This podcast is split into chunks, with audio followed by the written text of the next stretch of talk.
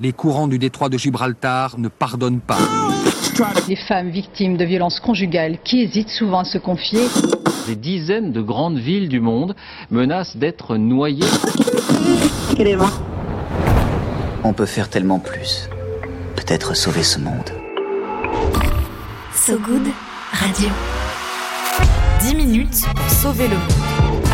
Salut tout le monde, moi c'est Luna Galtier-Oriol et je suis avec Célia Morincom. Salut Et vous écoutez 10 minutes pour sauver le monde, l'émission de So Good Radio pour vous lever du pompier, même parfois de canard. 10 minutes, 10 minutes pour sauver le monde. So Good Radio. So Good un texte européen en faveur du climat concernant la composition de certains de nos appareils électriques vient de passer. De là à dire que nos frigos vont sauver la couche d'ozone, Luna? Les eurodéputés ont approuvé plusieurs mesures visant à réduire les gaz fluorés, des gaz polluants qu'on trouve notamment dans les réfrigérateurs ou les climatiseurs. Ce sont des gaz uniquement créés par l'humain et qui ne sont pas naturellement présents dans la nature. Oui, ces gaz font partie de la catégorie des fluo fluorocarbures, pardon, il en existe trois types et leur principal défaut, c'est tout simplement des gaz à effet de serre dégradant pour la plupart du temps la couche d'ozone. Leur particularité est leur grande capacité à emprisonner la chaleur. Ils ont un potentiel de réchauffement beaucoup plus élevé que le CO2.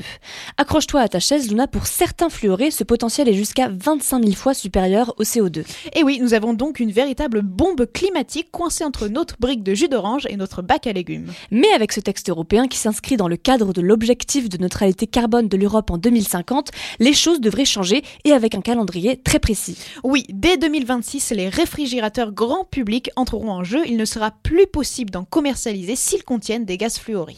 Et l'interdiction devrait continuer pour d'autres appareils, pour certaines petites pompes à chaleur et certains systèmes de climatisation. La date d'échéance est en 2027. La suppression de ces gaz remonte à 2016, à 2016, juste après la signature du protocole de Montréal visant à limiter progressivement ces super polluants au pouvoir réchauffant. Mais alors pourquoi avoir autorisé ce gaz dès le départ? Eh bien parce qu'ils sont le résultat d'un compromis. Ils ont remplacé les gaz CFC qui étaient à l'origine du trou dans la couche d'ozone en Antarctique et étaient encore plus destructeurs à court terme. Ce changement avait permis à la couche d'ozone d'entrer en voie de guérison sans pour autant être un compromis idéal. En attendant que ces gaz soient définitivement interdits, restons vigilants. Une crème indistinguante et une bonne casquette éviteront à notre peau de griller à défaut d'empêcher la planète de surchauffer. 10 minutes pour sauver le monde.